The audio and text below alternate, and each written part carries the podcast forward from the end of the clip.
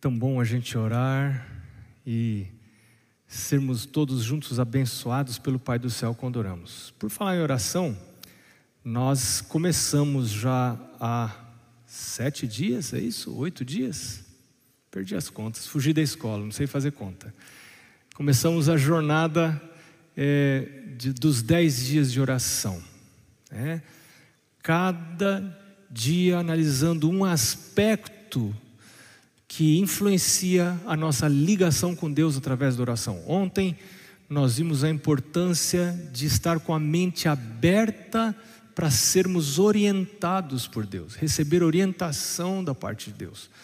É, nós só podemos receber orientação da parte de Deus quando temos atitudes corretas. E se você perdeu a mensagem de ontem, você pode voltar aí no canal da igreja ou no meu canal de podcast do Spotify, ou Apple Podcast ou Google Podcast, e já está lá a mensagem de ontem, e você pode escutar outra vez, olhar na descrição da, da mensagem, que você vai encontrar textos e algumas informações adicionais.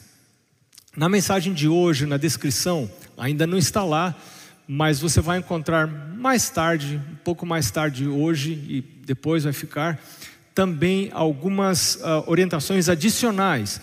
Eu já quero dizer para você que tem lição de casa hoje. A lição de casa para hoje é para você ouvir quatro episódios. Puxa, parece bastante. Você não precisa ouvir tudo agora, de hoje para amanhã, mas fica anotado para você ouvir. São quatro episódios é, do meu canal de podcast. O, pode ser no Spotify. Número 226, anota aí 226, vai estar na descrição do vídeo também depois. 226, 236, o 237 e o 258. São quatro episódios que eu quero recomendar para você e para vocês que estão aqui com a gente. Você vai escutando aí quando está dirigindo, quando está fazendo sua caminhada, e vai deixando que a palavra de Deus ou a apresentação da palavra de Deus tome conta do processo, dos seus processos mentais. Quanto mais eu ouço, quanto mais eu entro em contato com a palavra de Deus, mais minha mente começa a funcionar na frequência do céu. Lembra isso? Nós vimos ontem. Eu preciso permitir que a minha mente funcione na frequência do céu. Quanto mais a minha mente recebe informação desse mundo, dos entretenimentos desse mundo, das coisas dessa terra, menos a minha mente está aberta para ouvir a voz de Deus, porque ela não funciona na frequência do céu. Então eu preciso trazer o ambiente do céu para a minha mente e viver nesse ambiente. E eu preciso pedir a um esforço consciente para fazer isso. Preciso levantar cedo e dizer: Senhor, eu quero entregar a minha vida para o Senhor hoje. Hoje o Senhor tome controle da minha mente. Então minha mente vai ser regida pelo Espírito Santo. Veja mais sobre esse tema na, na mensagem de ontem. Mas hoje, nós, nós temos um tema que para mim é um tema crucial: a oração e a entrega. Geralmente a gente fala sobre entrega no último dia da semana, né? Aí fala para o pessoal ficar de pé, quem quer, quem quer tomar a decisão de fazer uma entrega. Eu estou inclinado a não fazer isso, e, e hoje eu estava até pensando, mas por que, que não ficou para a última? Ah, para o último dia da semana esse assunto, que é um assunto tão chave, e eu não tenho, não sei porquê, e acabou vindo para hoje mesmo, né? E porque é mais um assunto importante, esse é muito importante, porque a palavra de Deus em Salmo capítulo 37, já esse é o primeiro verso, hoje a gente vai fazer mais um passeio assim pela Bíblia. Então pegue a sua Bíblia, Salmo 37, versos 4 e 5. O verso 4 me fala do caráter de Deus, porque diz assim: Agrada-te do Senhor, e Ele satisfará aos desejos do teu coração. Esse foi um dos versos importantes quando eu comecei a voltar para Deus. Quando eu comecei a buscar Deus, eu contei para você que eu estive bem afastado dos caminhos de Deus, eu ia à igreja porque meu pai me obrigava. Mas como é que seu pai obrigava? Não, meu pai obrigava. Meu pai simplesmente dizia assim: filho, você está morando aqui na nossa casa. E a gente gosta, claro, você é filho, você é você é nosso filho, nós amamos você. Eu nunca vou cobrar nada de você, viu, filho? Quando você precisar morar aqui em casa, não vou cobrar nada, não vou cobrar água. A gente paga água, a gente paga a luz, a gente compra comida, a gente compra roupa. A gente vai ter roupa, comida, água, chuveiro, roupa passada, tudo. Só tem uma coisa que eu quero pedir para você pagar, que eu preciso de você, é você a igreja com a gente. Enquanto você estiver aqui em casa, você vai ter tudo, mas estando aqui em casa, você tem que ir à igreja com a gente. Você, hum, filho, eu queria fazer esse pacto com você. Eu, eu não posso, e meu pai sabia da minha vida, meu pai sabia da minha vida. Então ele dizia assim: Eu não posso fazer você gostar de Deus. Isso, isso não tem como eu fazer gostar de Deus. A única coisa que eu posso, e que Deus vai cobrar de mim no dia do juízo, é se eu fiz a minha parte para apontar você para o caminho. Agora, a sua parte é você com Deus. Um dia vai ter o dia do juízo, você vai responder diante de Deus. Agora, se eu não levar você à igreja, eu vou responder diante de Deus. Deus vai falar assim: pai, mas eu coloquei um filho debaixo do seu teto, para você ser o cuidador desse filho, gerar filhos para Deus. A gente, a gente não gera filhos para o mundo, a gente tem que gerar filhos para Deus. E lembra que o mandamento do sábado diz assim: lembra-te do sábado para o santificar, não farás nenhuma obra, nem tu, nem teu filho, nem tua filha, está debaixo do teto, precisa viver de acordo com os valores daquela casa. Né? E meu pai diz: Filho, depois que você sair daqui de casa, Olha, você faz a escolha que você quiser, eu vou respeitar, não vou ficar enchendo a sua paciência. Só enquanto você está aqui, porque, ó filho, faz o meu lado, porque senão no dia do juízo Deus vai perguntar para mim. E eu pensei assim: tem que sair dessa casa, meu, ficar aqui, tem que à igreja. Eu ia à igreja, sentava lá no fundo, assim, ficava olhando, criticando o sermão, pondo defeito, né? olhando só para as meninas, queria olhar lá, né? E meus amigos, combinando jogo. Eu ia para a igreja para combinar jogar bola depois com meus amigos. Para isso que eu ia para a igreja. Né? E, ali, e ali eu dou graças a Deus que tive um pai que pagou o preço de uma cara fechada de um adolescente. Tem pais que não querem pagar esse preço. Tem um preço. Às vezes é a cara fechada um adolescente. E eu tinha cara fechada mesmo. E graças a Deus e que bênção que foi isso para mim, porque ali dentro da igreja, Deus me alcançou com mensagens importantes. E uma das coisas que me falaram do caráter de Deus foi esse verso 4 do Salmo 37. Porque o verso 4 diz assim: Se você se agradar de Deus, Deus vai satisfazer os desejos do seu coração. Ele não está falando de necessidades, está falando de desejos. E eu tinha alguns desejos, alguns até nem vou falar para você. Eu falei, ah, é, então vou falar para Deus os meus desejos. Mas a condição é eu me agradar de Deus. Como é que faz para me agradar de Deus? Eu preciso ler a Bíblia, eu preciso me envolver nas coisas de Deus. Quanto mais eu ler, mais eu vou me agradar de Deus. Eu sempre que eu é, entro nesse assunto, eu não tenho como evitar pensar numa outra lição que eu recebi do meu pai. Eu nunca fui, antes da faculdade, depois na faculdade a coisa mudou, mas antes da faculdade nunca fui um bom aluno. Sempre fui um aluno que dava trabalho para os meus pais. Sempre. E um dia meu pai chegou e disse: Meu filho, mas que nota é essa de matemática? Olha, olha você está para repetir o ano de outra vez, olha que coisa, repetir de ano uma vez. Estava é, para repetir outra vez. O pai disse: Mas meu filho, disse para ele, pai, mas eu não gosto de matemática. E a resposta do meu pai eu não esqueço. Ele diz assim: então goste. Simples. Né? Simples. Então goste. Ou seja, gostar é uma decisão. E quando você decide, você investe nessa decisão. E agora se transporta isso para a vida espiritual. Como você faz para se agradar de Deus? Mas eu não gosto de ler a Bíblia. Então goste. Paga o preço. Vai estudar lição, abra. A gente não faz porque gosta, a gente faz porque precisa. Mas vai fazendo, vai fazendo.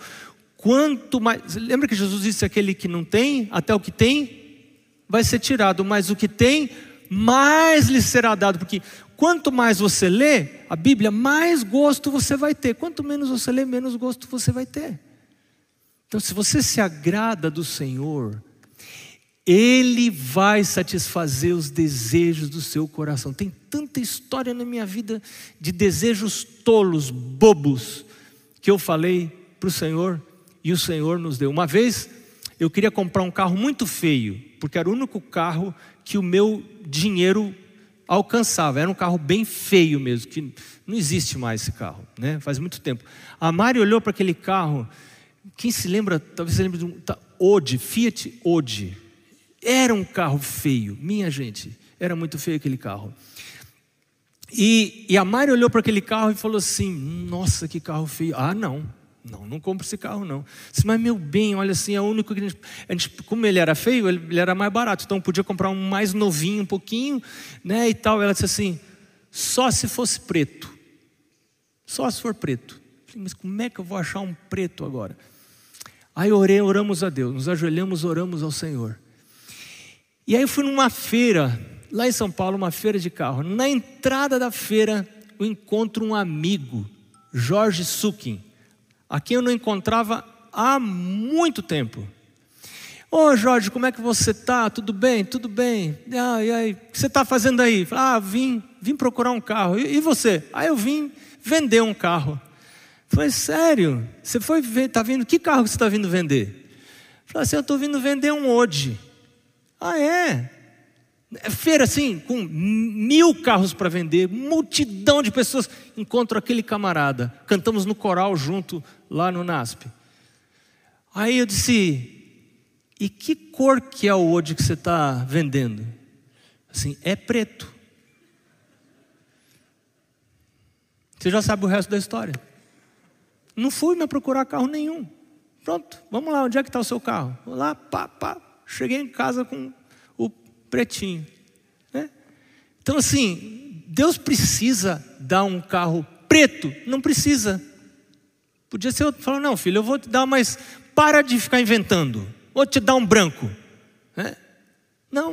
Eu falei assim, meu filho, vou dar isso para você, porque eu quero que você saiba que eu estou comprometido não só com as suas necessidades, mas com os desejos do seu coração.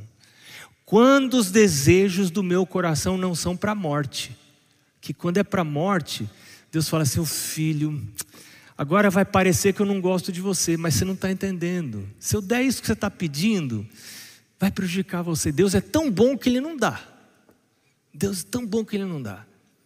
É, sábado Provavelmente sábado eu vou contar uma história de uma oração que Deus não respondeu, é, porque Ele é bom. E eu insisti na oração, Deus não respondeu, porque Ele é bom. Ele é bom demais para dar uma coisa que vai fazer mal para você.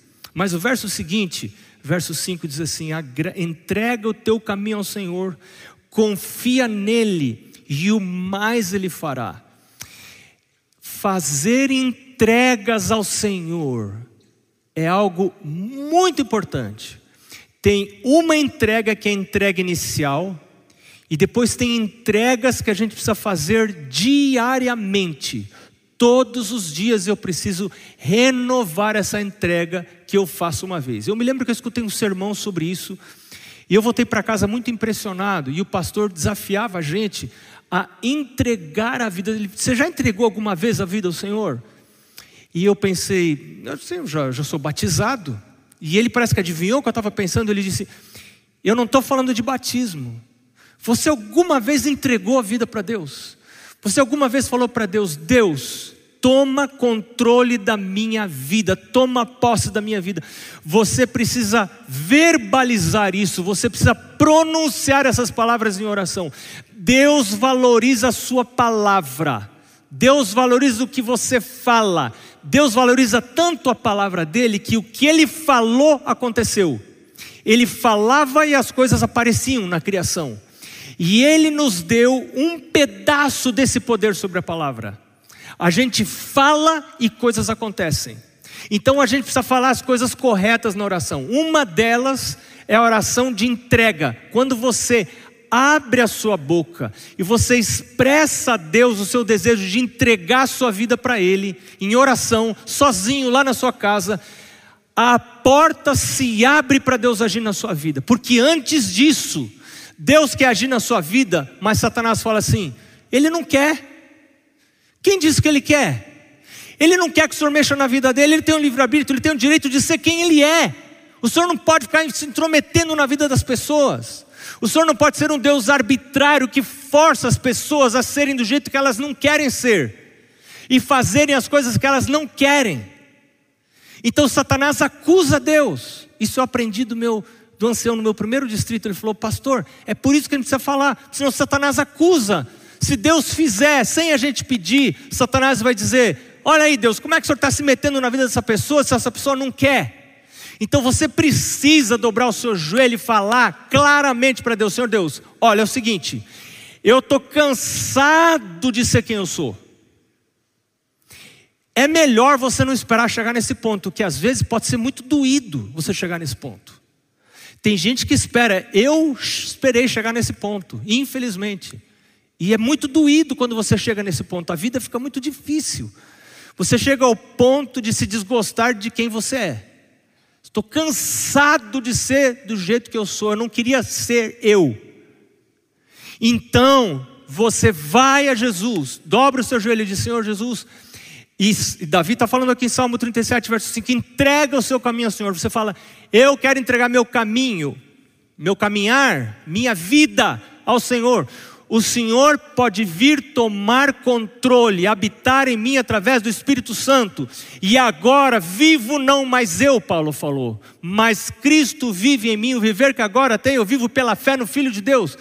Ele vive em mim. As ações são de Jesus, a roupa é de Jesus, a comida é de Jesus, a voz é de Jesus, os relacionamentos são de Jesus, a vida sexual é de Jesus, o entretenimento é de Jesus. Eu não vivo mais e é por isso que tem gente que reluta fazer essa entrega. Espera até a vida ficar muito amarga. Não espera a vida ficar amarga para você fazer essa entrega. Faça a entrega logo. Faz hoje essa entrega. Vá para casa, dobre o seu joelho e diga: Meu Deus, eu quero entregar a vida para o Senhor. Agora, você não entrega a vida para Ele se você não confia. Se você acha que Ele é um Deus que está lá em cima assim, olhando Deixa eu ver quem está obedecendo os mandamentos. Não obedeceu, Puf, raio em cima de você.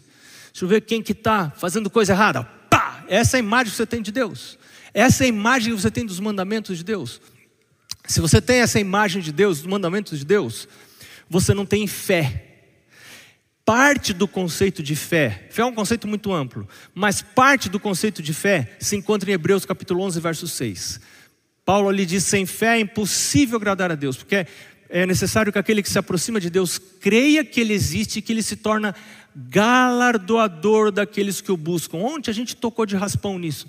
Eu tenho que ver a Deus como alguém que me dá recompensa, alguém que vai satisfazer os desejos do meu coração. Esse é o Deus que eu sirvo, é a Ele que eu vou fazer essa entrega. A Ele, Ele, a Ele que eu vou pedir para tomar controle da minha mente, para fazer da minha mente habitação do Espírito Santo, para que os meus pensamentos sejam pensamentos santos. Eu não sou santo, eu sou coisa pior que tem nesse mundo, coisa horrível desse mundo, mas quando eu me ajoelho e falo para Jesus que eu quero entregar minha mente para Ele, pecado confessado é pecado perdoado. E quando seus pecados estão perdoados, você é santo aos olhos de Deus. Mas, ah, pastor, mas é tão na boa assim? Claro que não é na boa, alguém teve que morrer para isso acontecer. Não é de boa que isso acontece. Ah, não, tudo certo, você confessou, tá? alguém morreu para que você pudesse sair limpo. Alguém morreu. E esse foi o sacrifício de Jesus. Por isso que ele saiu do conforto lá do céu. Desceu aqui, foi rejeitado, foi humilhado, foi cuspido. para que você pudesse ter esse direito, e eu também. E às vezes eu fico na minha cadeirinha, sentadinho na minha poltroninha, relutando em entregar. Ele entregou tudo, e eu não quero fazer a minha entrega para Ele. Não confio que Ele quer o meu bem. Então, confiança vem. Como que se aumenta a confiança em Deus? Paulo fala em Romanos capítulo 10, verso 17: a fé vem pelo ouvir e ouvir a palavra de Deus. Quanto mais você lê a Bíblia, mais fé você vai ter. Quanto menos você lê a Bíblia, menos fé você vai ter. Por isso que Satanás não quer que você lê a Bíblia. Ele quer que a sua religião seja religião de videozinho. Não, eu sigo fulano no YouTube. Eu sigo Beltrano no YouTube. Eu fico olhando o videozinho. A pessoa do videozinho leu a Bíblia, mas você não. Você tem que ler a Bíblia porque Deus quer falar para você. Não está errado você olhar vídeo no YouTube. Claro que não está errado. Você está entendendo o que eu quero dizer. Mas tem coisa que tem que vir antes disso. A sua ligação tem que ser direta com Deus. Você pertence ao povo da Bíblia, não ao povo do YouTube. O povo da Bíblia. Você tem que ir para a Bíblia, ler a Bíblia, porque a Bíblia vai dar confiança em Deus. A Bíblia que vai. O problema é aquilo, né?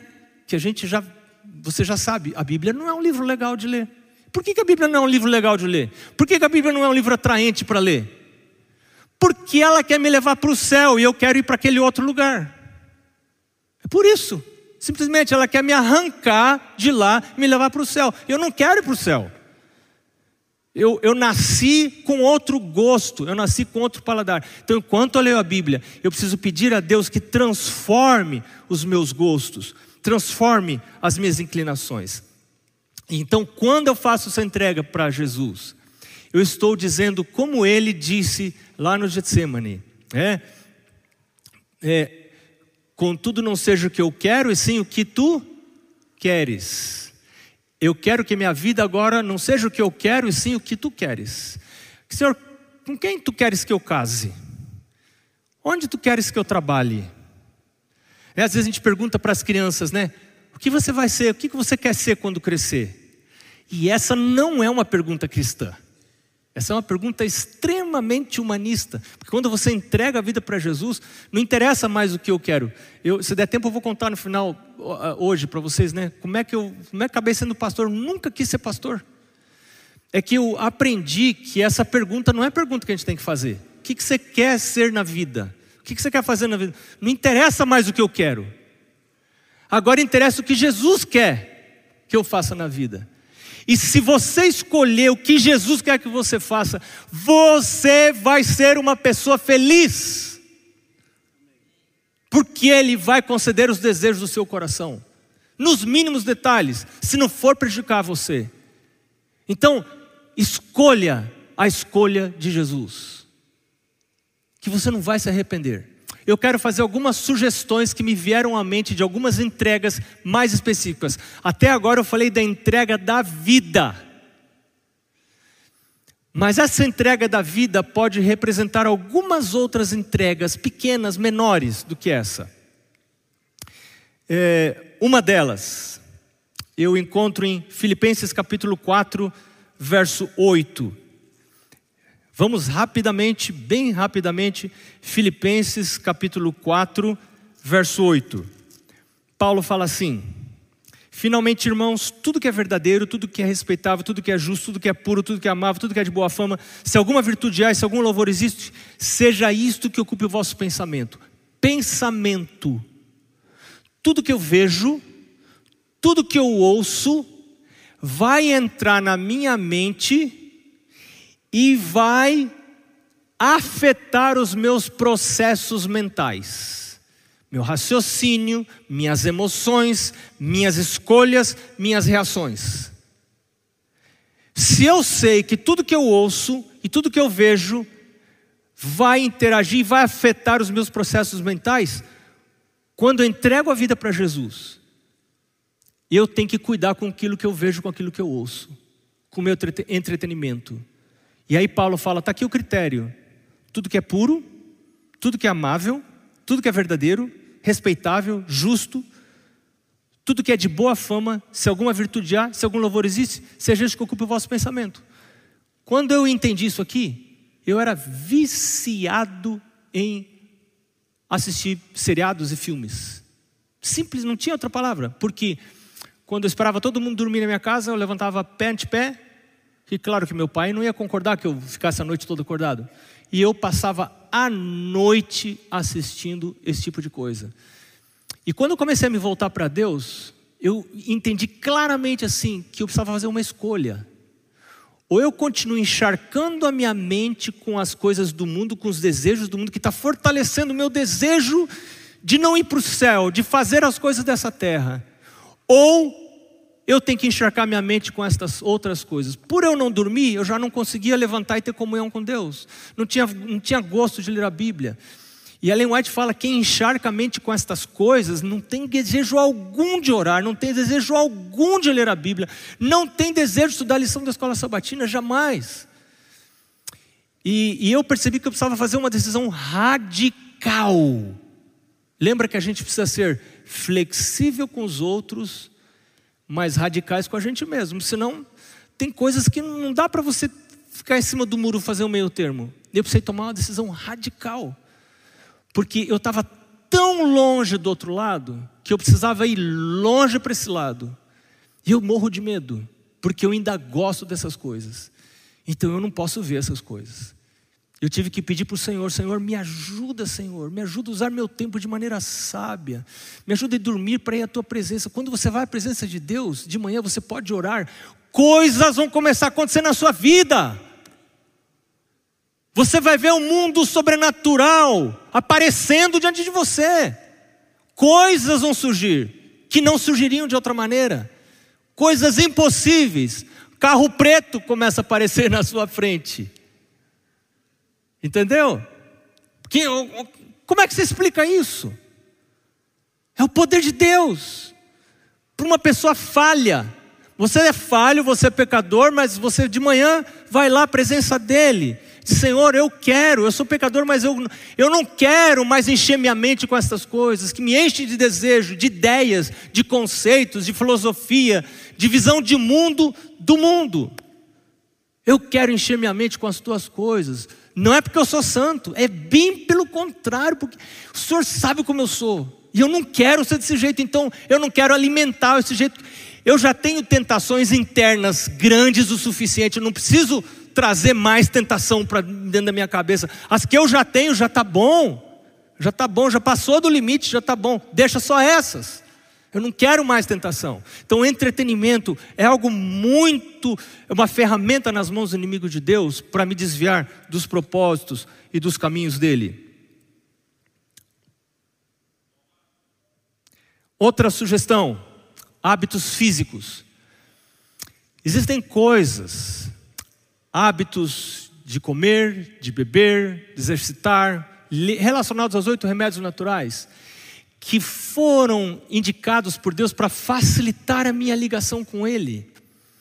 Existem costumes e hábitos físicos que são comuns às pessoas que vivem nesse século, que foram planejados para afastar as pessoas de pensar nas coisas celestiais.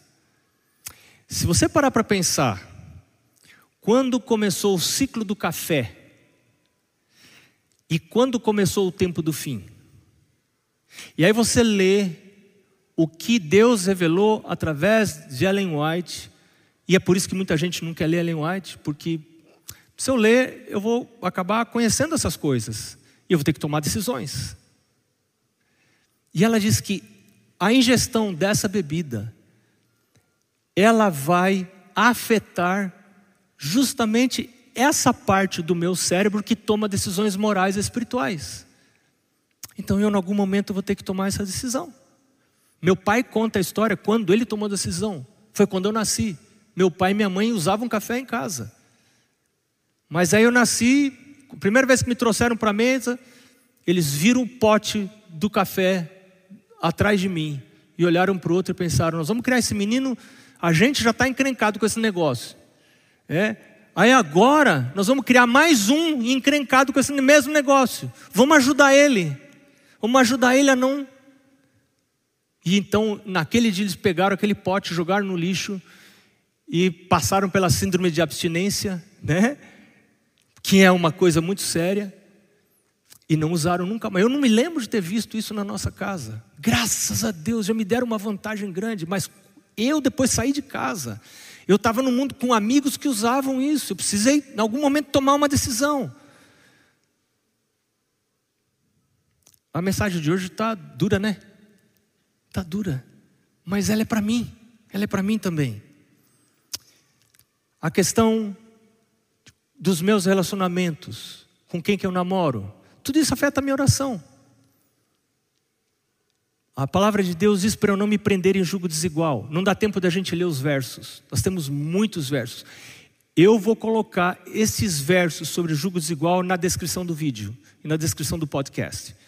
Olhe lá os versos, tem 13 ou 14 textos da palavra de Deus sobre essa questão de namoros, que Deus diz assim: filho, você pode evangelizar as pessoas de tantas maneiras, mas tem uma maneira que você não deve usar para evangelizar. Esse tipo de evangelismo é evangelismo que eu não quero que você faça, que é o evangelismo do namoro.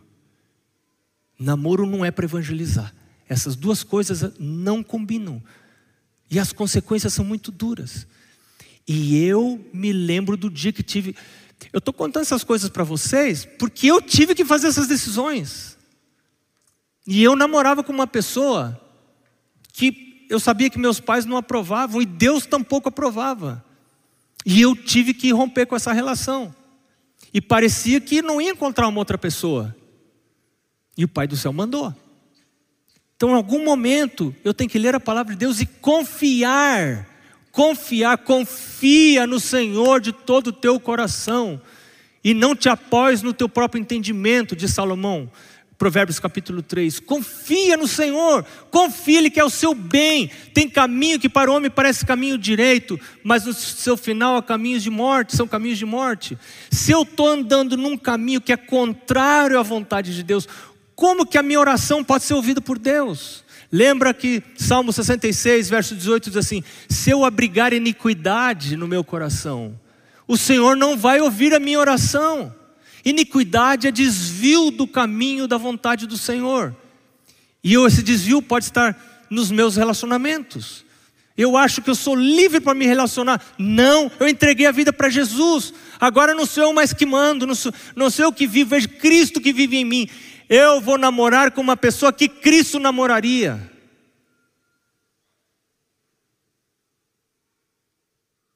E eu não posso escolher uma pessoa para namorar para evangelizar. Essa pessoa precisa já estar andando nos caminhos de Deus. Meu pai dizia assim: meu pai dizia, meu filho, você precisa escolher alguém mais consagrado que você, para que essa pessoa puxe você para o céu. E não você ficar arrastando vocês sozinhos para o céu já é uma coisa complicada. Agora você ainda vai ficar arrastando alguém assim, vem, vem, a pessoa não quer e você está arrastando a pessoa para ir para o céu. É muito pesado, fica muito pesado. Um outro aspecto da vida. Eu relutei muito em falar para vocês o que eu vou falar, mas eu vou precisar falar. Eu tenho lido algumas coisas no livro Testemunhos, volume 2, que tem me deixado estarrecido. E eu posso falar para vocês que eu li? É, para mim é uma coisa muito séria. Deus nos chama a pureza sexual. E aqui no capítulo 51, eu vou ler alguma coisa para vocês. No capítulo 51 do livro Testemunhos, volume 2.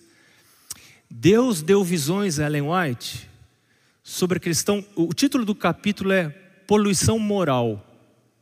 E ela está falando aqui sobre masturbação. Agora eu quero que você imagine o que foi para essa mulher casada, uma serva de Deus, na época em que ela vivia, escrever sobre esse assunto. Se hoje não é fácil a gente falar sobre esse assunto, imagina essa mulher escrevendo nessa época. Como era difícil. E por que ela escreveu? Ela escreveu porque Deus mandou escrever. O profeta obedece, o profeta não escolhe a mensagem. O profeta transmite a mensagem que Deus manda. Deus se, se comunica com o profeta através de sonhos e visões. Então o profeta, se é um profeta fiel a Deus, vai falar o que, o que Deus mandou falar. E olha o que ela diz. Ela diz assim: mesmo alguns que professam estar olhando, esperando a, aparição do Senhor, não estão mais preparados para o evento da volta de Jesus que o próprio Satanás. Eles não estão se limpando de toda a poluição. Eles têm por tanto tempo servido às suas paixões que é natural para os seus pensamentos serem impuros e a sua imaginação ser corrupta.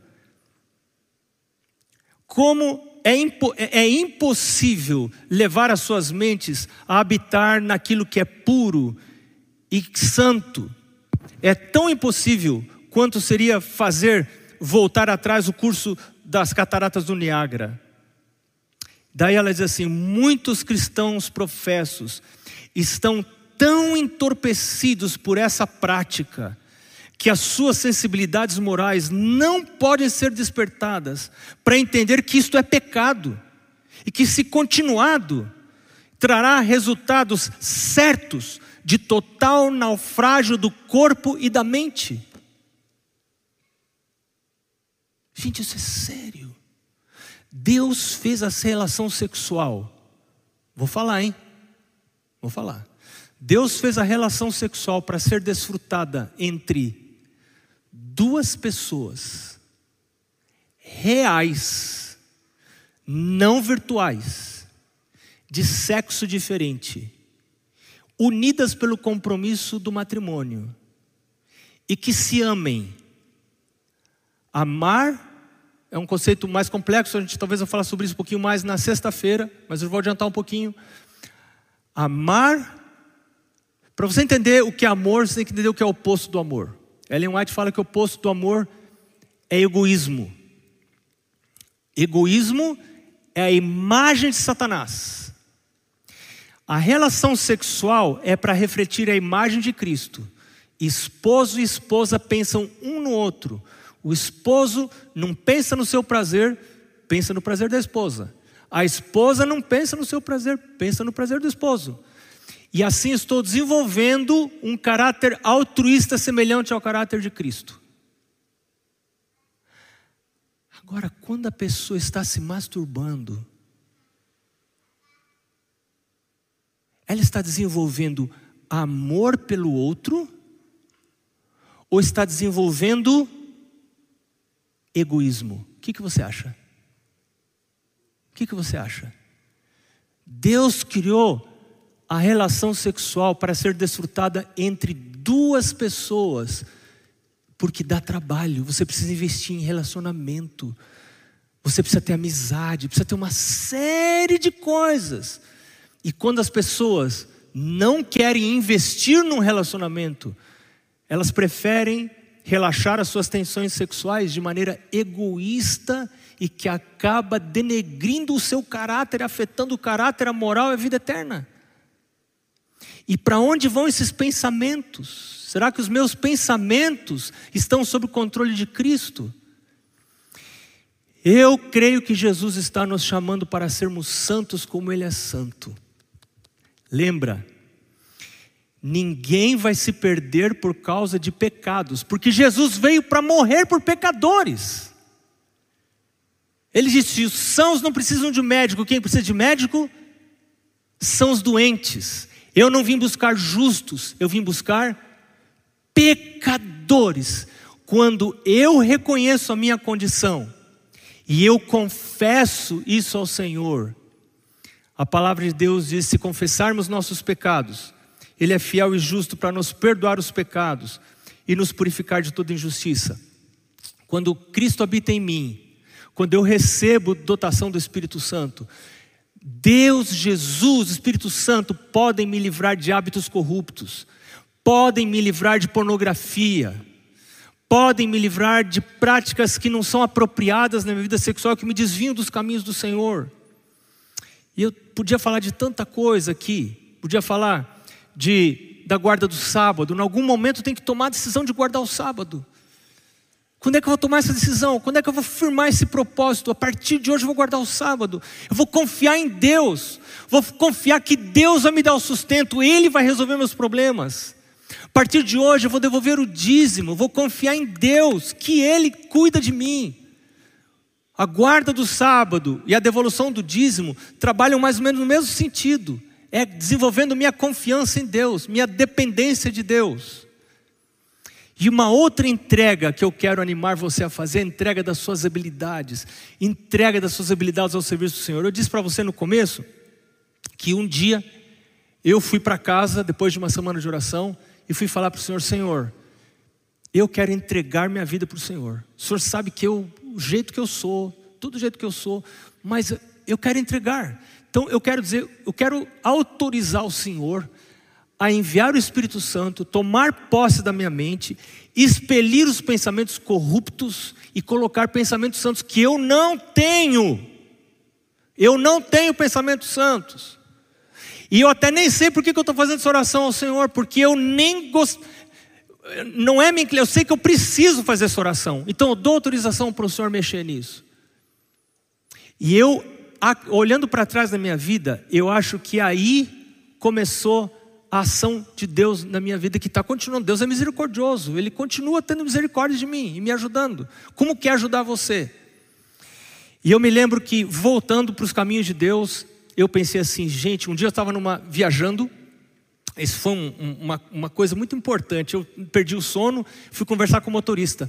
O motorista do ônibus era uma excursão com coral, coral do, do internato, do colégio. O motorista assim, ah, então vocês são todos adventistas? Sim, nós somos todos adventistas. Falou, e o que que, o que, que, o que, que adventista acredita? Ah, acredita na Bíblia, mas é, vocês guardam o sábado, né? Falei, é, guarda o sábado. Onde que está na Bíblia esse negócio de guardar o sábado? Eu não sabia onde estava na Bíblia. Eu não sabia. Eu fiquei com tanta vergonha do motorista que eu ensaquei minha viola, dei um jeito, dei uma desculpa, voltei lá para o meu banco e pensei assim: gente, eu não sei dizer onde na Bíblia está que se deve guardar o sábado. Eu não conheço nada. E aí eu tomei uma decisão. Eu tomei a decisão de estudar teologia. Mas eu não queria ser pastor, nunca quis ser pastor. É, fui estudar teologia para aprender das, das, mais das coisas de Deus. Eu queria saber mais das coisas de Deus. Aí eu me lembro que meu pai disse assim: Não, meu filho, você quer fazer o que na vida? Eu gosto de biologia. Ele falou: Então vai estudar biologia. Mas eu teimei com meu pai e fui fazer teologia, estudar teologia. Lá no meio, segundo ano, eu cheguei para o meu pai de volta e falei assim: meu pai, pai, não gostei. Não era o que eu esperava. E realmente não era o que eu esperava, porque eu achava que eu queria me aproximar de Deus através de um curso. Um curso não aproxima você de Deus. O que aproxima você de Deus é você levantar cedo e a presença dele com a sua vaiana, dobrar lá o seu joelho, orar, ler a sua Bíblia, estudar a sua lição. Ser pastor, e eu não quero ser esposa de pastor. Falei, não, não, não. Não, sai fora. Jamais serei pastor. Vamos namorar, que fica tranquila que você não vai ser esposa de pastor e eu também não vou ser pastor.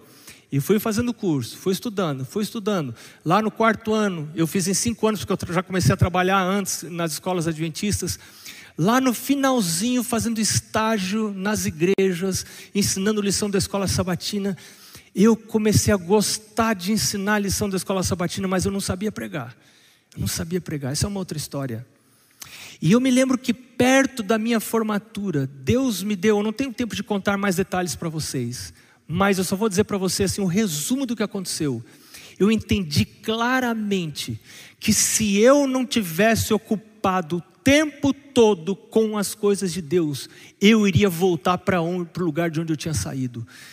Eu reconheci que a minha vontade era tão fraca o meu impulso para buscar a Deus, para servir a Deus, era tão fraco, que se eu não trabalhasse com as coisas de Deus 24 horas por dia, eu me afastaria dos caminhos do Senhor.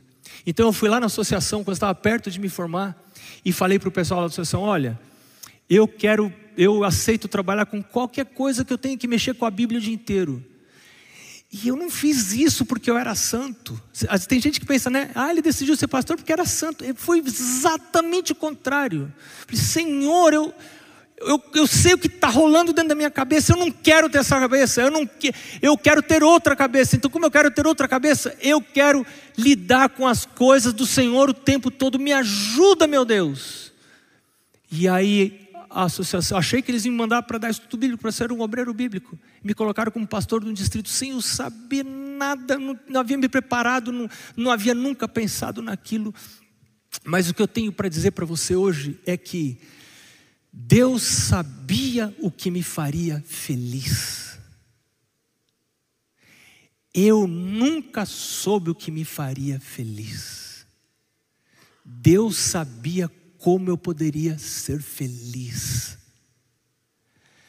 Deus formou você no ventre da sua mãe. Deus conhece você antes de você nascer. Salmo 139 diz que os seus dias foram contados por Ele, quando nenhum dos seus dias ainda havia.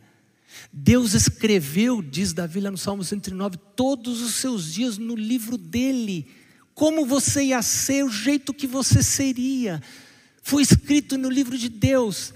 E Ele que criou você, que fez planos para você, sabe o que faria você feliz. Você não sabe, porque a Bíblia diz que o meu coração é enganoso, o seu coração é enganoso. Tem caminho que para você parece legal, atraente, mas lá no final dá em caminho de morte. E quando você entrega a vida para Jesus, Jesus fala: Você confia, você deixa eu cuidar da sua vida, você deixa eu ajudar você. E se você está lendo a Bíblia, você vai tendo mais fé, você vai tendo confiança, e, e você vai dizer: eu, eu vou confiar, me ajuda a confiar, meu Deus. Teve um homem na Bíblia que diz: Me ajuda, Senhor, na minha falta de fé. Jesus falou: Vou ajudar você, vou ajudar você a ter fé, mas deixa eu cuidar da sua vida, deixa eu dirigir sua vida. Pode ser que hoje aqui, ou aí, existam pessoas a quem o Senhor vai chamar hoje para fazer alguma coisa para Ele. Mas seja o que você faça, faça para Ele. Quer você coma, quer você beba, quer você trabalhe, quer você namore, quer você case, faça tudo para a glória de Deus. E você não vai se arrepender, não tem como se arrepender. Hoje, você vai voltar para casa. Eu quero convidar você para, do jeito que você está, do jeito que você é, entregar a vida para Jesus. Não faça besteira de levar carro limpo no lava rápido. Deixa eu explicar. Tem gente que na vida espiritual quer levar carro limpo no lava rápido. A gente leva carro sujo no lava rápido. Tá certo? Você jamais vai pegar um carro, vai chegar no lava rápido e falar assim: Eu vim aqui trazer o carro para você ver como meu carro está limpo. Dá uma olhada. Olha só. Abre a porta, abre o porta-mala. Você viu coisa linda? Tchau, vai embora. O que o cara vai falar para você? Você está doido. Você é louco. Como é que você leva o carro para o lava rápido? Carro sujo. Como é que você espera que o carro fique? Limpo. Então agora, leva você sujo, suja, para o lava rápido. Senhor, eu estou vindo aqui. Não venho, não venho exibir carro limpo, eu venho exibir carro sujo. Eu vim aqui porque eu sei que o Senhor pode me limpar. E o Senhor pode dirigir minha vida. O Senhor pode fazer de mim uma pessoa santa. Sabe o que é isso? Será eu? Você? Deus não faz exceção de pessoas. Ele pode fazer de você uma pessoa santa. Agora eu quero convidar você para cantar um hino em que você vai expressar sua confiança nele. É um dos meus hinos preferidos do Inário. Confiei no meu Senhor. Quer confiar? Na pessoa com quem você vai casar? Deixar Deus escolher o trabalho para você? Deixar Deus escolher o que você vai fazer? Entregar Ele o seu, seu paladar? Seus impulsos? Quer fazer isso?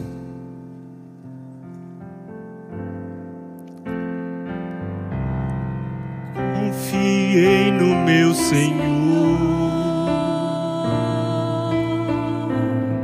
E Ele me ouviu. O que Ele fez? Pecado me livrou. E aí o que vai acontecer? E a vida em mim surgiu. E os outros? Muitos As pessoas vão ver o que vai acontecer na sua vida. Vão temer a Deus. Olha o poder de Deus, Criador do céu e da terra. Como você será? Feliz, bem-aventurado. confia no Senhor. A Cristo honra, glória e louvor. Agora olha o que ele vai fazer com você. Os meus pés. Ele vai fazer isso, não é você, é ele.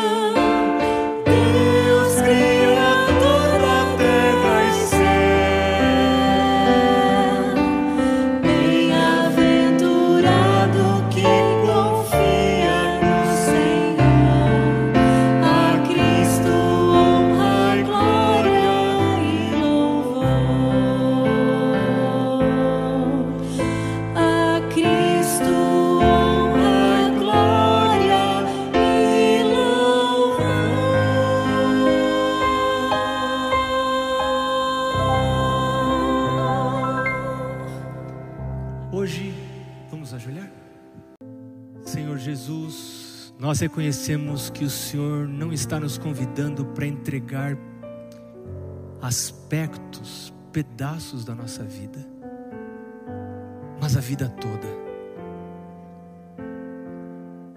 O Senhor está pedindo uma oportunidade para mostrar como pode ser a nossa vida se ela for entregue ao Senhor. Algumas pessoas hoje farão essa entrega.